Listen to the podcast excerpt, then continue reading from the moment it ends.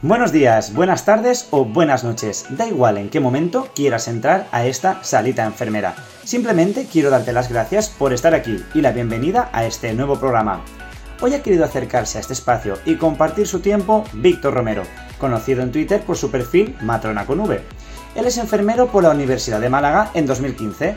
En 2018 finalizó su formación como especialista en enfermería obstétrico-ginecológica en el Hospital Universitario Virgen de la Victoria de Málaga.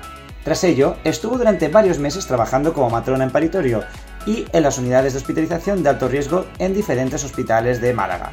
En 2021 decidió finalizar su formación como especialista en enfermería familiar y comunitaria en la Comunidad de Madrid concretamente en el Centro de Atención Primaria José María Llanos, en la zona sureste de Madrid. Poco después se trasladó a Lanzarote, donde comenzó a trabajar como matrona de atención primaria hasta la actualidad. Ha colaborado en la implantación de la consulta joven en cuatro centros del área de salud de Lanzarote.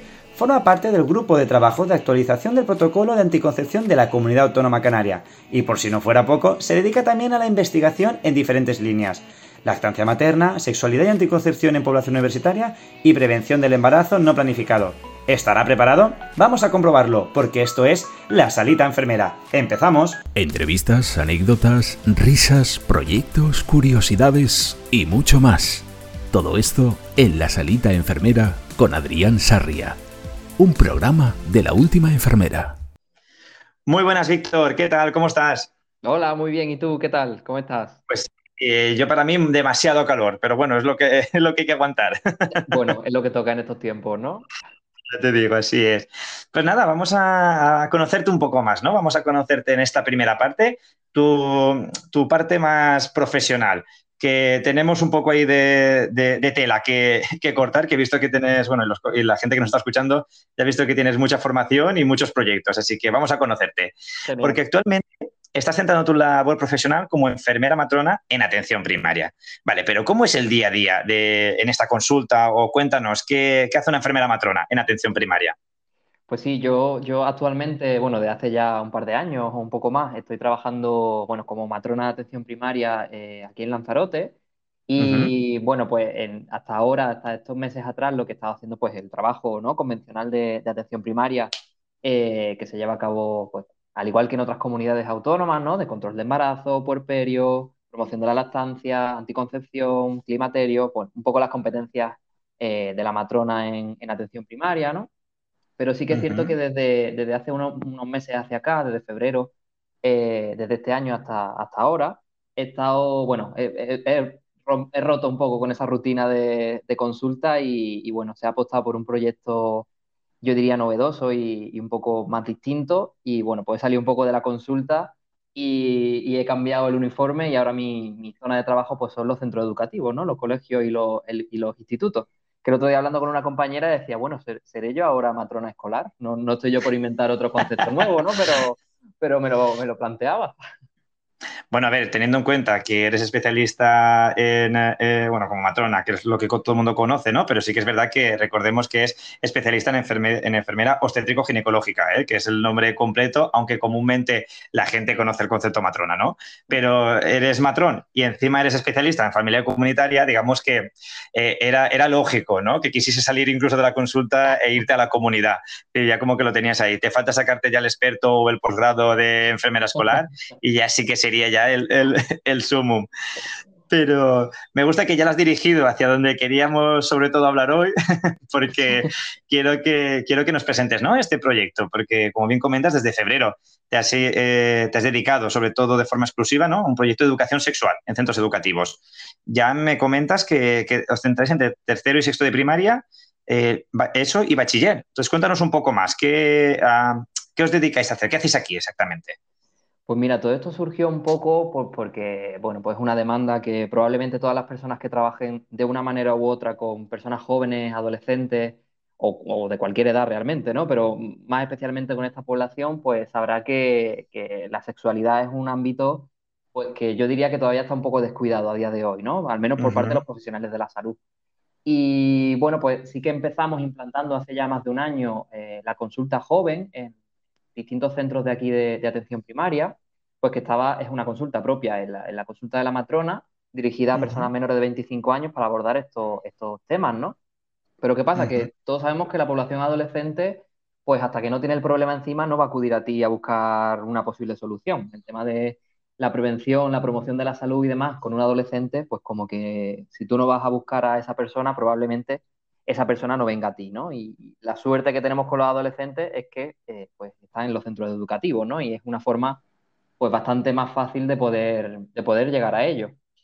Y pues bueno, lo que pasaba es que esa, esa promoción o esa educación para la salud en, en, materia de sexualidad sí se estaba haciendo, pero se estaba haciendo un poco de forma con bastante variabilidad, ¿no? Pues cada matrona se ocupaba de su zona básica de salud o de los centros que, que se incluían en ella. Y bueno, pues, pues como cada maestrillo tiene su librillo, pues, pues cada una hacía las cosas un poco pues según sus competencias, según su formación y según pues su experiencia también, ¿no? Y se apostó desde, desde aquí de la atención primaria por unificar un poco este servicio de forma que, pues, que fuese una persona quien hiciese este, este tipo de intervenciones de una forma protocolizada, ¿no? Estudiada y con un programa establecido. Y, y así se hizo, ¿no? Se, se, propuso como un proyecto, se le dio luz verde y, pues bueno, pues por distintos motivos, pues me presenté yo como posible candidato y, y así ha sido. Vale, entonces entiendo por lo que me comentas, eh, os movéis a los centros educativos y lo que os encargáis, porque desde tercero de primaria, eh, digamos, la gente puede pensar, ostras, incluso pronto para hablar de, de anticoncepción, ¿qué, ¿qué, qué, temas abordáis para entrar desde tercero de primaria hasta bachillerato? Eh, ¿Es algo por unas demandas que os hacen incluso los propios, eh, pues los propios alumnos o el propio, la propia persona joven? ¿O es algo que tenéis muy establecido? Cuenta un poco más. ¿Son eh, sesiones puntuales? Eh, ahonda un poquitín para ver este proyecto, por si alguien luego quiere incluso eh, solicitarlo, que vaya, que solicitarlo, entiéndeme, que quieran que en sus comunidades autónomas también se haga, ¿no? Pues diciendo, ostras, yo quiero que esto también se haga por mis centros. Sí, a ver, una de las características buenas geográficamente que hay aquí en, en, Lanzarote, pues que es una zona con poca dispersión geográfica, somos un área de uh -huh. salud única y eso pues ha favorecido que yo haya sido, yo o las compañeras que también lo han hecho, ¿no? que yo me haya movido literalmente por todos los municipios de la isla, ¿no? Así que, uh -huh. pues esa, esa, continuidad y que sea esa persona quien le dé forma a ese programa, pues aquí es mucho más fácil que, por ejemplo, la Comunidad de Madrid, ¿no? Que no sería viable este tipo de, este tipo de actividades. Obviamente, eh, y esto es una cosa que sí que es importante explicarlo, ¿no? Cuando hablamos de educación sexual, pues hay personas que pueden pensar que lo que estamos haciendo es enseñar a los niños, a, los niños, a los jóvenes o a las personas a mantener prácticas sexuales o, cosas por el estilo y, nada más lejos de la realidad, ¿no? Obviamente, una de las cosas más importantes y más básicas de, de, la educación sexual es adaptarte a la población con la que estás trabajando. Por supuesto, obviamente, no es el mismo contenido eh, en tercero de primaria que en sexto de primaria, que en primero de la ESO o que en primero de bachillerato, por supuesto, son contenidos pues, radicalmente distintos, ¿no? Así que se intentó mm. siempre eh, pues darle forma un poco a través de, de, de, actividades participativas, que no fuese pues la clásica charla, ¿no? Que, que el, el, oyente se sienta y escucha y, y, el profesional habla. Eso pues se ha intentado evitarlo al máximo y pues se ha hecho a través de dinámicas participativas, actividades bastante participativas y, y por supuesto distintas en cada, en cada grupo de edad, ¿no? Por ejemplo, en, en tercero de primaria pues para mí personalmente fue un reto, porque yo sí que estaba más acostumbrado a trabajar con adolescentes, ¿no? Con, pues, de 12 años en adelante, y trabajar con, chicos y con chicas de 8 o 9 años, pues era un reto bastante importante. ¿Cómo abordas tú el tema de, la sexualidad en este, en este ámbito? Pues buscando ideas y buscando inspiración en este aspecto, pues eh, contacté con una matrona eh, que se llama Emma Contreras, que le mando un saludo desde aquí, si me oye. Que es una matrona experta en duelo perinatal, por cierto, y pues ella tenía un programa establecido a través de un taller que se llama Taller eh, Nacer, Morir, Amar, Cuidar, y es un taller en el que eh, nos acompaña siempre una mamá embarazada, una mamá voluntaria, y a través de su experiencia pues abordamos el embarazo, la reproducción, el parto, los cuidados del recién nacido, hablamos de las emociones, de afectividad y también se habla de, la muerte, ¿no? Como parte, como parte de la vida. Y bueno, pues fue una forma bastante adecuada, yo creo, de, introducir pues, la reproducción, anatomía, relaciones humanas, pues en esta edad de una forma bastante, bastante amena, bastante divertida, además. Mm. ¿Y cómo ha sido, digamos, la percepción del alumnado, la percepción de las familias y de los, de, en este caso, de los centros educativos? ¿Cuál ha sido ese feedback? Pues yo diría que el feedback más positivo que he recibido, bueno, decir que en, todo este tiempo eh, pues he estado en, decenas de centros educativos de todo tipo, de todas las, digamos, los, tamaños de, o la cantidad de alumnos, por así decirlo, y no he, tenido ninguna experiencia negativa ni ningún feedback negativo por parte de nadie. ¿eh? Sí que diría que, el feedback más positivo con diferencia ha sido por parte de las profesoras, de las docentes. Eh, lo que ocurre sobre todo en la, adolescencia o, pues, digamos, en tercero de la ESO, ¿no? Que, que, o primero bachillerato incluso, pues que las personas que están ahí a pie de aula 24/7 son las profesoras, son las docentes. Y son ellas las que crean relaciones con, el alumnado, quien, con quien tienen confianza, con quien pueden hablar y a los que van a recurrir cuando tengan realmente un problema, ¿no? O una duda o algo que resolver. Y pues ha sido bastante frecuente que yo apareciese en el aula con mi programa y demás y que la, profesora se me acercara, oye, ¿te importa quedarte cinco minutos después para comentarte eh, tal cosa o para hacerte tal cuestión? Porque es que es verdad que, bueno, pues eh, por supuesto tienen parte de, digamos, de competencia la educación sexual, porque la educación sexual es cosa de todos y de todas, pero es verdad que muchas veces están un poco eh, abandonados, ¿no? Abandonados en el sentido de que, bueno, pues que se le carga a ellos de competencias que a veces, pues ellos mismos lo dicen, pues mira, yo es que en esto no tengo formación o no tengo conocimiento suficiente y me veo un poco, pues, sí, porque necesito apoyo, ¿no? Necesito otro recurso que, que, que se refuerce, ¿no? En este sentido. Y sí que lo agradecen muchísimo. Y por supuesto por parte de las alumnas, pues, pues que contarte, ¿no? Hablar de estos temas pues siempre causa curiosidad y siempre es divertido y siempre causa risillas y demás. Y además, si son actividades dinámicas, pues mucho más, pues, pues también un, recibimiento bastante positivo por parte de las alumnas, sí. Bueno, y que sobre todo también, digamos que puede incluso romper ese miedo que puedan tener el alumnado, las, las chicas y los chicos, para luego querer dirigirse bien al centro sanitario y poder decir, mira, es que eh, ya no me da miedo ¿no? el poder expresar aquello que, porque ya lo hemos hablado previamente, y si tengo alguna duda, necesito alguna, algún consejo, puedo dirigirme a mi centro de salud, puedo dirigirme a un profesional porque sé que me van a hablar eh, de lo que estamos entendiendo, de lo que estamos hablando, que a veces parece que es ese tabú, a veces incluso, como comentas, ¿no? que si no tengo el problema no voy a la consulta y parece que, que cuando te llega a veces es demasiado tarde, no, no demasiado tarde, entiéndeme, sino que, que no se puede hacer el mismo plan terapéutico que se podría hacer si hubiésemos cogido las cosas a tiempo. Incluso el estrés que le surge a la persona no es el mismo, claro. Claro, y sobre todo algo más, algo más, más sencillo, yo creo que también más importante, el hecho de poder hablar eh, de forma abierta de estos temas, que al fin y al cabo estamos hablando de salud, de salud sexual, de salud reproductiva, de salud afectiva, pues el crear espacios en los que eh, estas personas puedan expresarse, puedan hablar y, que también las profesoras participen y que se vea como eh, un ámbito más de la salud, como si hablásemos de alimentación, hablásemos de, yo qué sé, de promoción de la actividad física, pues eso mm. es pues, un pasito más para romper ese tabú que sigue estando presente en nuestra sociedad, ¿no? Por supuesto. Así mismo, así mismo. Y quiero preguntarte, porque formas parte del grupo de trabajo de actualización del protocolo de anticoncepción de la Comunidad Autónoma de Canarias. ¿Cómo es eso? Es decir, no, no, cómo llegas a ello, sino que seguramente en el momento que preguntarían y cómo te ha pasado esto, seguramente habrás dicho que sí sin pensarlo, pero ¿cómo es trabajar en un grupo como tal y, un protocolo, digamos, como siempre tan sonado y que siempre tiene que estar de forma actualizada? Eso como es el tema de la anticoncepción.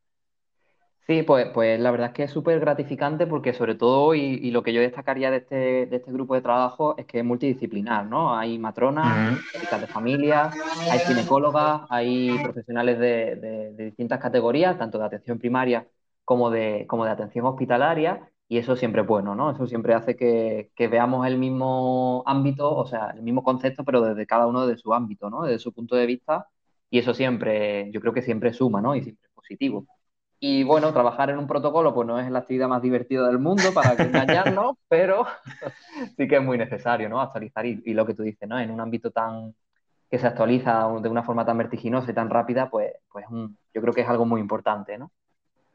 Y esto voy a hacer una pregunta indiscreta. ¿Esto forma parte de tu horario laboral por la mañana o dedicas, necesitas, dedicarle más horas por la tarde o fuera de tu horario laboral? Pues mira, una de las cosas buenas que tengo que decir, y, te prometo que no es por hacer la pelota, ni muchísimo menos, es que aquí yo como profesional me siento cuidado y este tipo de actividades se hacen o se intentan hacer siempre en, tiempo, o sea, en horario laboral, ¿eh?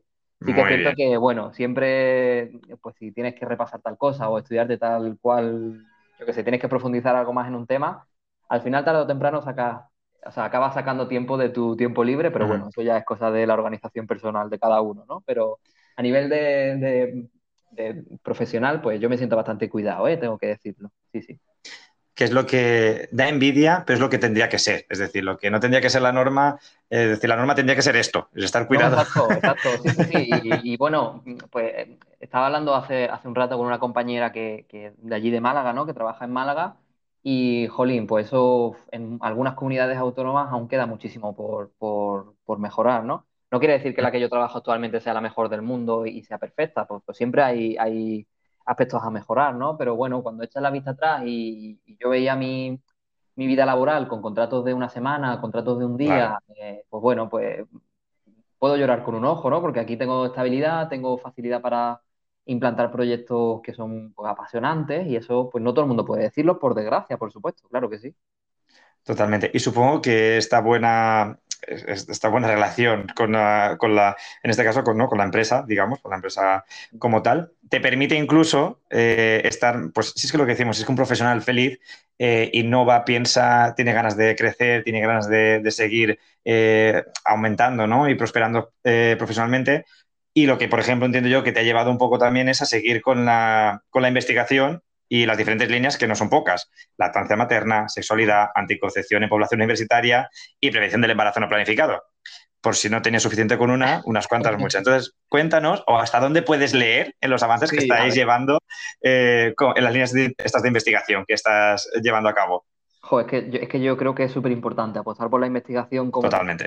Es que una cosa va de la mano con la otra. Tú puedes estar trabajando muchísimo en una línea en lo asistencial o abordando un tema concreto y demás, pero es que si eso no va de la mano con la investigación, pues algo falla, ¿no? Y digamos que la mesa se queda coja. Yo lo hablaba con las compañeras cuando he empezado con este, con este proyecto de educación sexual, una cosa que no hice desde el inicio y que ahora he hecho la vista atrás y, bueno, y me tiro de los pelos, es que no establecí un, sistema de evaluación adecuado, ¿no? Y, y, es algo tan básico que es como, jolín, pues sí, ahora he hecho muchas cosas, pero ¿cuánto de efectivo ha sido esto? Si es que ha sido efectivo, no lo sé, a lo mejor hemos estado eh, perdiendo el tiempo o derrochando recursos, que probablemente no, ¿no? Por mi percepción yo diría que no. Pero, jolín, eso también debe, debe verse reflejado en unos resultados y, en una evaluación en condiciones, ¿no? Así que, bueno, en eso estamos trabajando ahora, en un, en un programa específico, con una evaluación en condiciones y que, y que, pues que se pueda medir, ¿no? Esa, ese impacto en la sociedad y que, pues, también de cara a mejorarlo, ¿no? En un futuro, por supuesto. Así es, bueno, pues espero que, bueno, ya sabes que te estamos acabando este primer tramo de tu parte profesional, pero espero que vengas en otras ocasiones y nos cuentes un poco cómo van siendo los resultados de esta línea de investigación y cómo van avanzando, sobre todo las dinámicas eh, que, estás implementando y por lo que digo, para que se contagie la gente, tanto la gente que nos escucha que no sea sanitaria ¿no? y que pueda transmitirlo a, sus compañeras o la gente que conoce, o incluso aquellas sanitarias, matronas, enfermeras que decidan eh, decir, ostras, pues y si intentamos implementar esto, como comentas, en Madrid a lo mejor es muy difícil con una persona, pero a lo mejor con un equipo que se vaya distribuyendo, pues bueno, eh, seguro que, maneras de implementarlo se puede hacer. Sí, y sobre todo una cosa muy importante es cuando hablamos de educación sexual o educación afectivo-sexual o, salud reproductiva, es importante que, bueno, algo básico es que la educación sexual es algo responsabilidad de todo y de todas. Por supuesto que, yo como matrona eh, haga este tipo de intervenciones no quita que la familia también tenga su parte de responsabilidad, las docentes, eh, pues, cualquier, eh, las políticas, por supuesto, ¿no? Las, que legislan, pues todas las personas tenemos nuestra parte de responsabilidad. Y cada uno desde su punto de vista, desde su, digamos, desde su posición, puede hacer educación sexual y puede hacer que, pues eso, que las personas vivan su sexualidad de una forma lo más saludable posible, por supuesto. Así mismo. Y que no sea un tabú, que es lo que decimos, que sea algo más, que sea algo natural y así cuando se hace natural o, conseguimos que esto se, pueda hablar con naturalidad, conseguimos que todo vaya mucho mejor y a la misma línea, que es lo importante. Claro. Pues nada, ha llegado el momento de empezar con la primera de las tres secciones divertidas para conocerte ya ese Víctor como persona y olvidarnos un poco del Víctor profesional. Así que, ¿te parece que empecemos? Genial, vamos allá. A ver qué pues tal. vamos allá. Las preguntas indiscretas. Pues muy bien, Víctor, esta es la primera sección de las tres secciones divertidas titulada Las preguntas indiscretas. Así que como habrás visto en algunos, bueno, habrás escuchado en algunos episodios previos o habrás visto en TikTok, la idea es hacer como esta parte del ping-pong. Es decir, yo te hago una pregunta y le das que contestes lo primero que te venga a la mente, ¿vale? Para que no te dé mucho tiempo a pensar. perfecto. Pues empezamos. ¿Cuál es tu mejor recuerdo de cuando eras peque? Pues los sábados en casa de mi abuela comiendo paella y teniendo la tarde por delante sin nada que hacer. Curioso, sábado comiendo paella. Para nosotros los valencianos es el domingo. Es como. Bueno, he de decir, y espero que nadie me escuche, lo que yo comía no era paella, ¿vale? bueno, que lo sepas reconocer es un gran paso. Eso ya es. La primera parte, sí, sí. Exacto, a partir de ahí luego ya todo va rodado. ¿Y qué echas de menos de tu época más pequeño o adolescente o de hace tiempo aquí? Hombre, pues diría que la inocencia, ¿no? El hecho de pues, saber que, hay una persona detrás de ti cuidándote y que, bueno, tienes que puedes despreocuparte de todo, pues eso se echa de menos, ¿no? Mm, ¿Y qué le preguntarías a tu yo de dentro de 10 años? Buah, pues preguntaría muchas cosas que creo que no podría decir, pero principalmente le preguntaría eh, eh, ¿en qué te has equivocado? Si comer y beber lo que quisieras no tuviese ninguna consecuencia, ¿qué comerías más a menudo? ¿O beberías?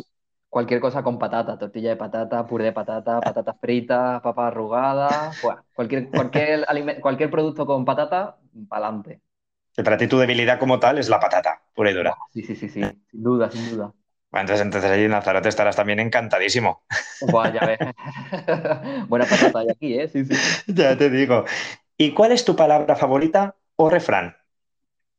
Buah, mi palabra favorita, eh, em, siesta. ¿Pero por palabra o por lo que significa? Por ambas, por ambas cosas. Suena bien y significa algo bueno también, claro que sí. Muy bien. ¿Y eres de zuecos o deportivas? Eh, deportiva, sí. Siempre lo más cómodo, desde que trabajaba en paritorio que a veces había que salir corriendo, deportiva, deportiva siempre. ¿Y boli de cuatro colores o rotulador? Pues mira, tengo la manía de tener los bolsillos llenos de bolígrafo y las mochilas y las bolsas por todas partes, pero al final siempre utilizo el boli Bic negro clásico que no falla. Así que, pues, boli negro Bic. El Bic cristal, ¿no? Que, que, escribe normal. El de toda que, conste que, que, conste que este programa no está patrocinado por Bic, ¿eh? Simplemente. no, no, hay conflicto de interés. Confiésalo, ¿tienes esparadrapo en el coche o en casa? Ay, sí, en todas partes, de papel, de plástico. Sí, sí, sí, por supuesto, es un básico en la vida de cualquier enfermera, claro que sí. Todas sus vertientes, ¿no? De tela, de lo que sea, da igual. bueno, es. ¿Una película? Una película, pues mira, una de mis películas favoritas es una película que no es muy conocida, que se llama Coherence, coherencia en inglés, y es una película muy sencilla, pero a la vez muy compleja. Se la recomiendo a, a todo el mundo. Perfecto, pues la apuntaremos. ¿Una canción? Una canción, pues cualquiera de Vanessa Martín, que es cantautora malagueña y que me gusta mucho, cualquiera de ellas. Cualquiera te sirve, ¿no? No hay, no, hay debilidad por una en especial. No, exacto. ¿Un olor? Un olor, pues el olor a mar, por supuesto. Vivo en una isla y soy de Málaga, o sea que el olor a mar me recuerda a la infancia, al colegio, al instituto, a la familia, así que sí, el mar. Pensaba que me sabía decir olor a patatas fritas. Digo, ostras, ya sería espectacular. ¿Eres de dulce o salado? Pues soy más de salado, sí, sí. No, no, no suelo comer mucho dulce, no me gusta el azúcar y soy más de salado, sí. Pues esta pregunta se la hago a todo el mundo, entonces así te viene ideal. ¿Tortilla de patatas con o sin cebolla? Bueno, por supuesto, con, sin ninguna duda. Vamos, no tengo, vamos, eso, esa sí que no la, no la he pensado, con cebolla. ¿Y la pizza con piña o es una aberración? Ay, la piña me gusta, pero fuera de la pizza, es una, aberración. Yo, mm, la fruta para el postre, soy un poco más clásico. ¿Pero la has llegado a probar? Sí, la he probado y eso de la piña caliente, oye, pues la persona que, lo pensó no lo pensó muy bien. ¿Perros o gatos? Gato, gato, sí, siempre he tenido gato. De hecho, ahora tengo un gato que se llama Tropical, así que un gato, por supuesto. Sí, sí, sí. Adoptado aquí en Lanzarote, además. Por tanto, ¿eres de mar o de montaña? Bueno, eso se responde ya, ¿no? De mar, por Claro, pero... También me encanta la montaña y a veces cuando intento viajar, pues intento ir a sitios que no sean de costa, ¿no? Pues por cambiar un poco de aire, pero, pero si tengo que elegir, mar, por supuesto, sí, sí.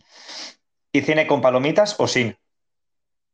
Ay, cine sin palomitas, que las palomitas hacen mucho ruido y al masticar hace ruido y, joder, eso, eso tampoco estuvo, estuvo muy bien pensado, ¿eh? No, no, sin palomitas. ¿Y lo pasas mal si escuchas a los demás ahí con el rumiateo de comiendo las palomitas o no? Fatal. De hecho, intento ir a sesiones de cine como muy tardes y demás, en las que sé que no va a haber mucha gente, porque es una cosa que, que me supera, ¿eh? Sí, sí. ¿Y puedes contarnos, contarnos una anécdota que recuerdes siempre y te haga reír? Pues mira, sí, eh, pensando un poco en anécdotas, sobre todo en el trabajo, eh, en ese momento no me hizo ninguna gracia, de hecho no tuvo ninguna gracia, pero cuando lo recordamos con las compañeras, pues sí que nos reímos. Cuando eh, trabajando como residente en paritorio, bueno, cosas de novato, ¿no? Y de, y de la inexperiencia, cuando le dije a una mujer que estaba en proceso de parto, que, que sí, prefería que su, que su padre saliese y que pasase su marido. resultaba que esa persona era su marido, ¿no? Pues metedura de pata a tope. Em, bueno, pues no sabes dónde meterte, sales del paritorio en silencio y, bueno, pues aprendes y ya no cometes más ese tipo de errores. Claro, yo creo que esto nos lo tienen que decir en primero de carrera. Es decir, es algo que, que nunca da por supuesto quién es la persona que acompaña a tu paciente.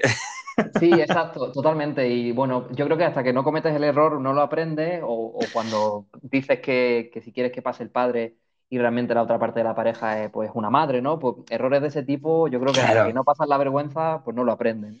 Sí, yo creo que lo pasamos todos, ¿eh? Todos y todas lo pasan. Es decir, yo creo que aunque lo, escuchamos y tal, pero siempre a alguien caemos, porque a todos nos, alguna de estas nos pasa. Pero oye, me pasó una vez y ya está, o sea que, que algo aprendí. Aprendiste de la lección, muy bien. Seguro que has coincidido con alguien, con la persona que has hecho muchas migas, muy buenas migas. ¿Quieres agradecérselo?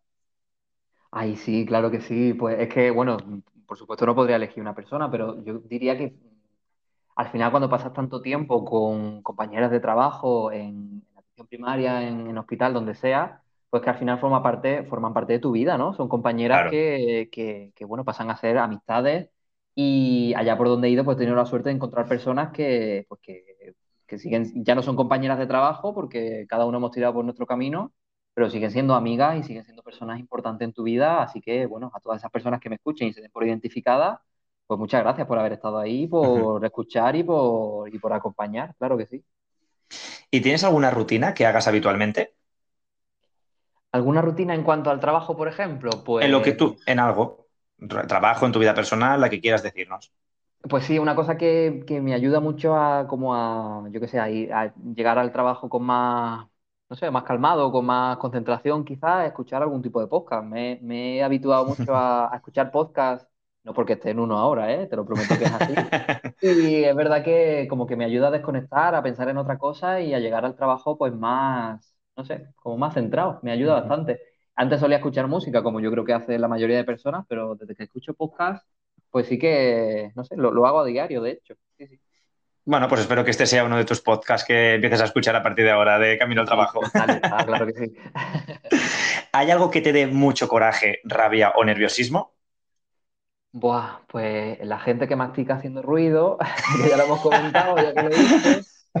Y bueno, la injusticia. Así que es verdad que muchas veces, pues cuando hay, por ejemplo, reuniones de equipo y pasan cosas que me parecen injustas, pues yo siempre se lo digo a mi, a mi supervisora, ¿no? Nos miramos y ya sabe que voy a saltar y que no me puedo callar porque es que es verdad que, no, no puedo con la injusticia, con las cosas que, creo que no son adecuadas y, a veces peco de, de pasarme de bocazas, ¿no? En este sentido, pero es que no puedo evitarlo.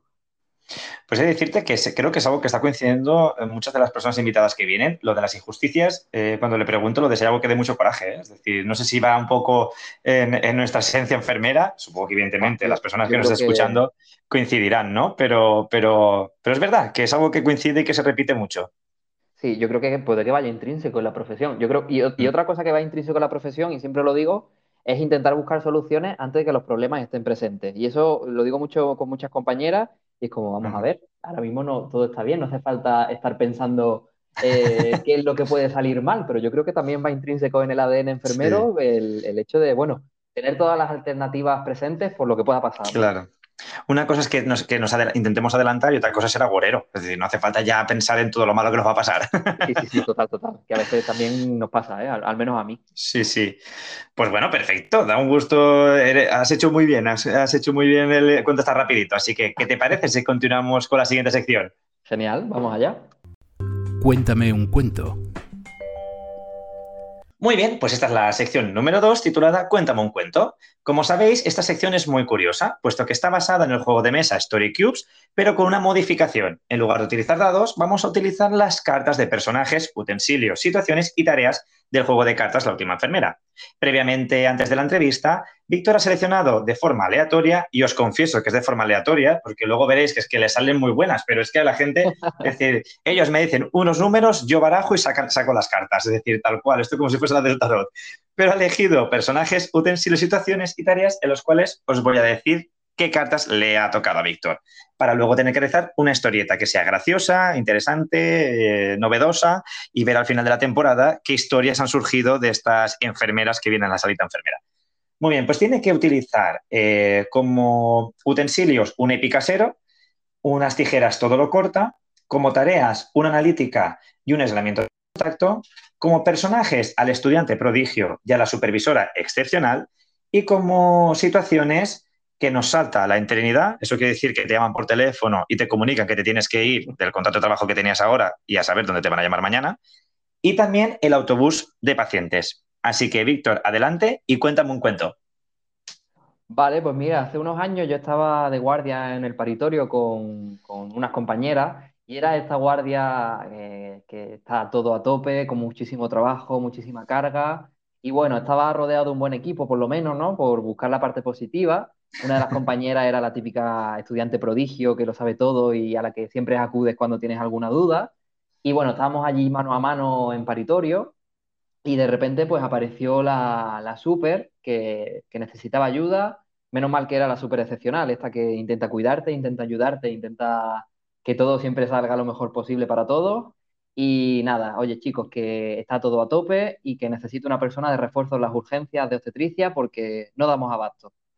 Pues nada, llegué allí a la sala de espera de, las urgencias y bueno, parecía que había llegado el autobús de pacientes porque aquello estaba hasta arriba, ¿no?